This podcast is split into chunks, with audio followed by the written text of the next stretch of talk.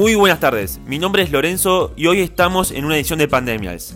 Hoy estamos con Mati, Juli y Nacho. Vamos a hablar de cómo la pandemia afectó a los alumnos, cómo ellos pudieron estudiar, aprender y cómo fue el método de enseñanza de los profesores. La pandemia empezó el 12 de marzo del 2020. Ese día, el presidente de la Nación, Alberto Fernández, decretó el aislamiento. Por lo tanto, los alumnos tuvieron que dejar de ir al colegio de forma presencial. Al principio, se creían que solo iban a ser un par de semanas. Por eso, la primera etapa fue, dentro de todo, bastante tranquila. Solo enviaban un par de trabajos prácticos que uno podía resolver tranquilamente dentro de un margen de tiempo. Pero luego, como la pandemia duró más de lo esperado, el Ministerio de Educación y los diferentes colegios decidieron empezar las clases virtuales. Esta medida no resultó como se esperaba, ya que muchos alumnos no tenían las herramientas para conectarse a las clases o quizás tenían que ayudar a la familia ya sea laburando o en la casa. Según un estudio realizado por el Ministerio de Educación de la Nación, realizado en junio del 2020, 1.1 millones de alumnos de la Nación dejaron el colegio durante la pandemia. Si bien el Estado realizó un programa de reintegración, la pandemia arrasó muy fuerte. Hola, mi nombre es Matías y sí, es un tema bastante serio, ya que muchos alumnos dejaron de estudiar y de interesarse por las materias, no por su culpa, ¿no? obviamente, sino por falta de computadora, internet y todo eso que les hacía falta para poder estar al día con el colegio, ¿no? Y eso seguramente que los frustraba de lo complicado que era cumplir con las tareas y dejaban de preocuparse tanto. También la pandemia dejó a muchas personas sin trabajo y por eso para ayudar a la familia muchos alumnos tuvieron que dejar de estudiar para trabajar. Hola, buenas tardes. Mi nombre es Ignacio y la verdad es que creo que no podemos hablar de culpas, pero sí de responsabilidades, porque tanto los colegios como el Estado tenían la responsabilidad de facilitarles y darle a los chicos las posibilidades de seguir estudiando. Por un lado, los colegios debían ayudar tanto a los profesores como a los alumnos, para organizar los horarios y fechas de clases, para hacer todo de una manera más ordenada. Por otro lado, el Estado es responsable de no ayudar a los chicos con respecto a la falta de computadoras e Internet. Pero no solo a los alumnos, sino también a aquellos profesores que tenían exactamente los mismos problemas. Por ejemplo, en una noticia emitida por el diario Clarín, al principio de la cuarentena se debían entregar 20.000 computadoras a los alumnos de la Ciudad Autónoma de Buenos Aires, de las cuales solo se entregaron 5.000 debido a los supuestos problemas y complicaciones que trajo la pandemia, cuando en realidad la pandemia debería haber sido una iniciativa para la entrega de las computadoras. Buenas, yo soy Juli y nada, como bien dijeron los chicos, es algo que no, puede ser tomado a la ligera. Hubo un montón de alumnos que no, no tuvieron la oportunidad de mantenerse bien al día con el tema de la escuela.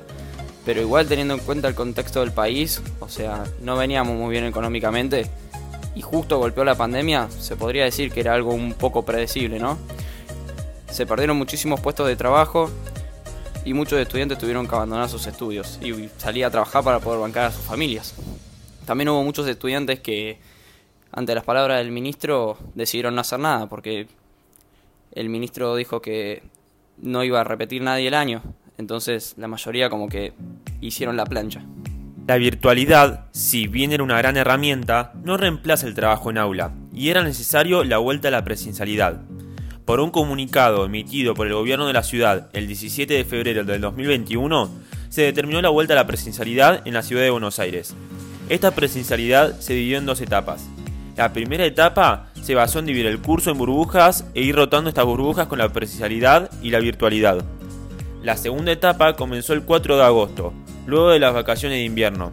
Desde ese día los alumnos de cuarto y quinto año de secundaria y los de quinto y sexto año de secundario técnico volvieron a la rutina habitual.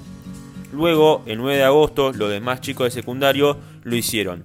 Y luego, el 17 de agosto, por último, volvieron todos los alumnos de forma presencial. Yo creo que la presencialidad era algo necesario y urgente, ¿no? Porque primero la virtualidad, si bien es una gran herramienta como mencionó Lorenzo, ¿no? Eh, no reemplaza el trabajo en aula, obviamente. Y el contacto con el docente el equipo y aprender con los compañeros. El año pasado el doble de chicos no, no lograron alcanzar los conocimientos esperados con respecto al 2019. Después también porque la presencialidad en aula es imprescindible ¿no? para la inclusión. Según un estudio de la UNICEF, las escuelas cerradas hacen que aumente la deserción escolar. Y por otra parte, no ir a la escuela también afecta el bienestar emocional de los chicos. El 2 de agosto, también un estudio realizado por eh, Fundación INECO y UNICEF, la gran mayoría de los chicos manifestaron síntomas de ansiedad y soledad, por lo que el regreso a clases se hacía cada vez más necesario. Yo creo que al principio la vuelta a clases de forma presencial completa fue complicada, ya que se venía del formato de burbujas y con esto había chicos de alguna que otra burbuja que estaban adelantados en distintos temas y o materias, a comparación de los demás chicos de las otras burbujas. Ya sea porque eh, alguna de estas estuvo aislada, hubo feriados de por medio, eh, faltaban profesores, eh, entre muchas otras cosas. También tenemos que hablar del aislamiento estricto que hubo de por medio durante el formato de estas burbujas. Desde el 22 de mayo hasta el 11 de junio, en donde se volvió otra vez la virtualidad, hubo eh, una cuarentena. Y con esto los mismos problemas que en el ciclo lectivo 2020. Eh, sí, Nacho, la verdad que tenés razón. Pero qué sé yo, además yo pienso que el sistema educativo no estaba realmente preparado para tener un año de las características como fue el 2020. La infraestructura del sistema, los docentes, nosotros mismos no estábamos preparados para un año así, completamente virtual. Y también como bien decías vos, la gran mayoría de los estudiantes no tienen computadoras, las que se supone que debería haber dado el Estado. Por eso creo que el año se complicó de la manera que se complicó. El grueso de los alumnos no tenían las herramientas para poder tener un año de clases completamente virtual. Y en un país donde hay una gran parte de la población sin acceso a agua potable o electricidad, la verdad que no es algo que me sorprenda.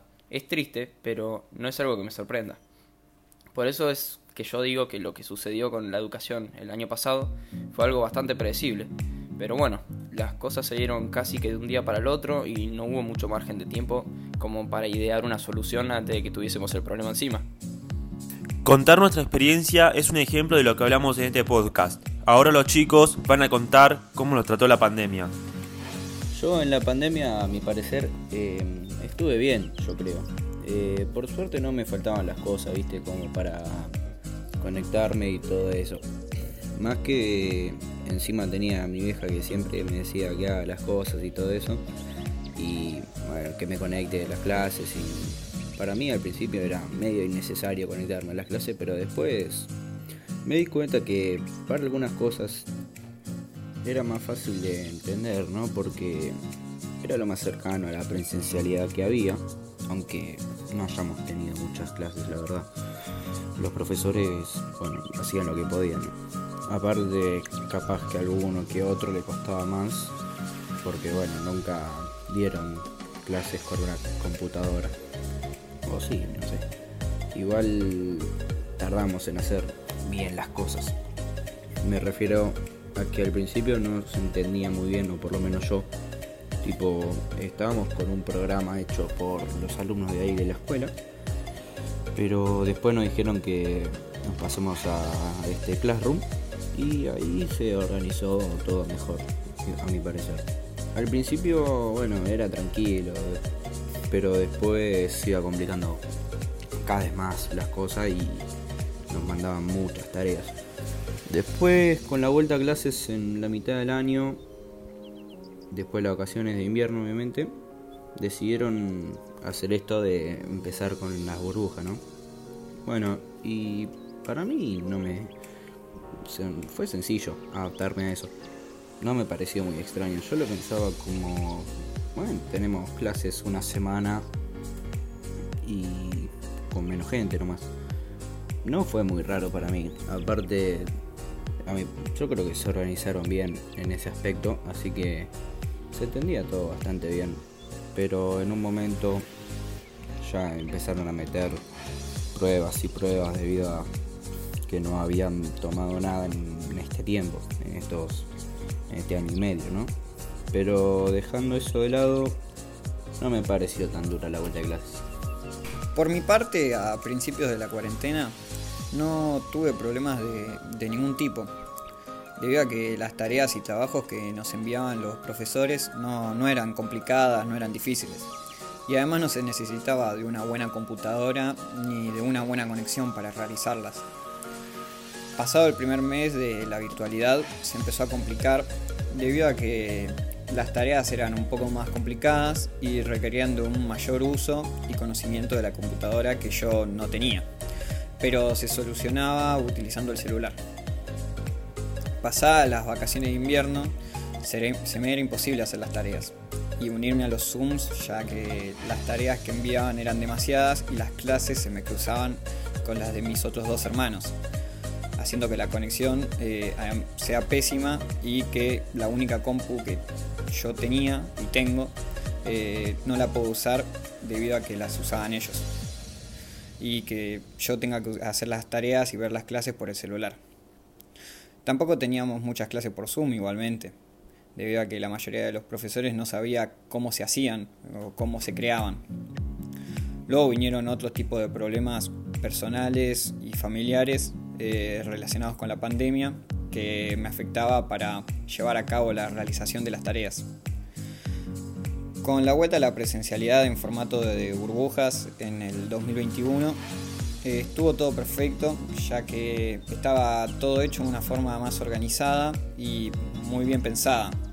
Las clases no eran rápidas, eh, para que nosotros nos vayamos acostumbrando de a poco y sin apuro. Las tareas tampoco eran complicadas y no tomaban exámenes. También fue genial reencontrarme con algunos de mis amigos y compañeros, debido a que fue extraño no verlos durante todo un año. Luego de las vacaciones, con la vuelta a la presencialidad de forma completa, lo único bueno fue reencontrarme con todo el curso, la verdad, ya que con esto empezaron los problemas debido a la desorganización de todo. Tareas muy complicadas, muy difíciles, muchos exámenes en muy poco tiempo, una gran cantidad de días aislados, etc. No, la verdad que yo por mi parte estuve un año muy muy tranquilo. No, no tuve ningún tipo de complicación con la conectividad, ni computadora, ni nada de eso por suerte. Lo que sí me parece un punto a cuestionar es el nivel de aprendizaje en general que se obtuvo durante el ciclo lectivo del 2020 con respecto a otros años. Al menos a mí no me quedaron fijados ciertos conceptos que a lo mejor sí me hubiesen quedado en clases presenciales. La mayoría de los profesores subían videos explicativos y una actividad relacionada a dicho video, no, no eran clases en sí.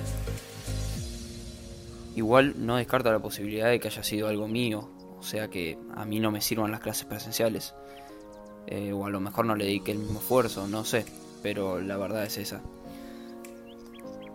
Tampoco tuve muchos problemas con lo que fue la vuelta a la presencialidad, la cual creo que fue muy necesaria, más que nada para los años más bajos de la escuela.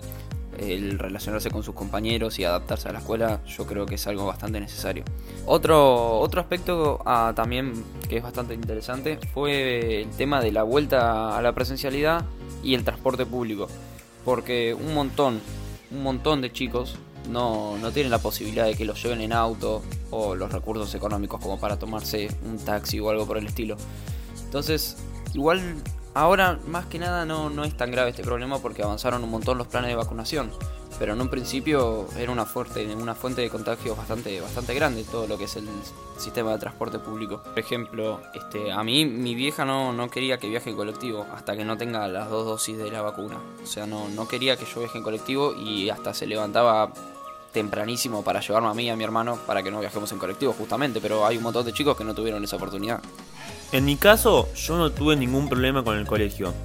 Pude hacer todas las actividades y meterme a todas las clases virtuales. Algo para remarcar, como dijo Juli, quizá fue el método de enseñanza. Casi siempre a ver videos y luego realizar una actividad. Aunque yo creo que no era culpa de los profesores, ya que la pandemia era algo nuevo para todos. Creo yo que el único problema que tuve a nivel personal fue en lo emocional, porque para chicos de nuestra edad es necesario el relacionarse, y estar más de un año sin ver a tus compañeros es difícil. Después, cuando me enteré de la vuelta a clases, por un lado me, sentí contento, porque iba a ver de nuevo a mis amigos, y por el otro lado tuve un poco de miedo porque íbamos a volver al colegio, un lugar donde hay muchas personas y todavía el virus seguía estando. Pero por suerte, gracias a los protocolos, ningún compañero de nuestro curso se contagió de coronavirus. Sí estuvimos aislados, pero ninguno dio positivo. Acá tenemos dos audios, uno de un profesor y otro de un alumno, que nos cuentan cómo fue su experiencia con la pandemia. Bueno, la experiencia desde el punto de vista de un docente, al principio fue toda una gran sensación de dudas, eh, no sabíamos cómo manejarnos, tampoco había mucha información, no sabíamos cuánto, íbamos a, cuánto iba a durar todo esto. Al principio se suponía que eran solo 15 días y bueno, después empezó a alargar, a alargar. Después ya en un momento uno suponía que iba a durar solo un año, eh, todo el año, pero nunca estábamos seguros. Es decir, creo que una de las principales cosas que vivimos el año pasado fue justamente una gran incertidumbre. Era todo una incertidumbre total. Eh, después, bueno, la falta de organización. Eh, uno por ahí está acostumbrado a cumplir un horario y en este momento no lo teníamos, llevó un tiempo acostumbrarse, aprender a usar toda una serie de tecnologías nuevas que prácticamente tuvimos que aprender eh, por nuestra cuenta, lo cual por un lado fue algo complicado, pero por otro está bueno porque nos permitió perfeccionarnos y adquirir un montón de nuevas habilidades para mejorar nuestras clases. Y bueno, también nos permitió trabajar en este en el 2020 que fue un año muy muy particular. Y algo muy muy rescatable el año pasado es que eh, pudimos trabajar en equipo con un montón de compañeros que respecto a la vida que teníamos antes, que uno no tenía tiempo de nada, estaba corriendo todo el tiempo, no, no tenía tiempo de sentarse a hablar con un compañero y tratar de preparar material juntos, preparar una clase en cambio acá, de estar todos en nuestras casas y estar corriendo menos, podíamos empezar a trabajar en equipo y se armaron cosas muy interesantes que quedaron todas eh, para este año y para los próximos años. Después, la vuelta eh, en este año 2021, al principio también fue otra, otro año de muchísimas dudas, en realidad lo sigue siendo, pero bueno, ahora estamos por fin teniendo una, un poco de continuidad, pero la verdad que este año creo que mentalmente fue peor que el año pasado en lo que es la parte organizativa. Sí, uno por ahí tuvo más afecto, se pudo volver a encontrar con la gente, pero las idas y venidas, es decir, por todas las formas que pasamos en un año solo, eh, creo que nos alteró bastante, pero bueno, ahora mal que mal, eh, con ciertos con ciertas restricciones, estamos volviendo a encontrarnos y bueno, creo que va a salir todo bien y vamos a poder eh, recuperar todo lo perdido. Y bueno, la, reflexión final de todo esto es que uno había un montón de cosas que no valoraban antes de todo lo que nos pasó y por ahí ahora uno tiene que aprender a valorar un montón de cosas simples que antes no, no apreciábamos. Mi nombre es Valentino y como estudiante de secundario la verdad que se me hizo bastante complicado los primeros meses de, la virtualidad. Eh, en primer lugar porque poco entendía de lo que era Zoom, el Meet y todas las maneras de, usar el tipo de Classroom. Eh, y obviamente extrañaba a mis compañeros. en la virtualidad y en ese momento que no entendíamos mucho eh, afectó en el aprendizaje no solo por el tema de, la virtualidad y las plataformas, sino por también por la parte anímica, que no te daban ganas de hacer muchas cosas eh, por las distracciones que habían en casa.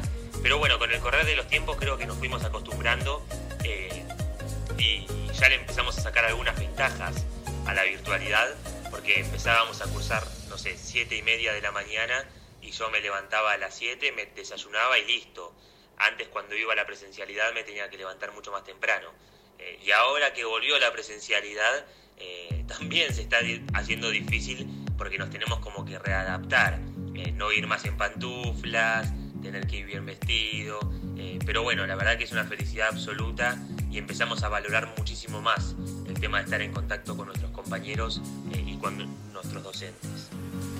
Para ir cerrando el podcast, la pandemia arrasó muy fuerte, en lo personal, en lo laboral y en el aprendizaje de todos los alumnos. Pero como bien se dijo a lo largo del podcast, la pandemia nos hizo valorar y agradecer lo que tenemos y aprovecharlo al máximo las oportunidades que se nos presentan. Esto fue una edición de Pandemial. Saludos.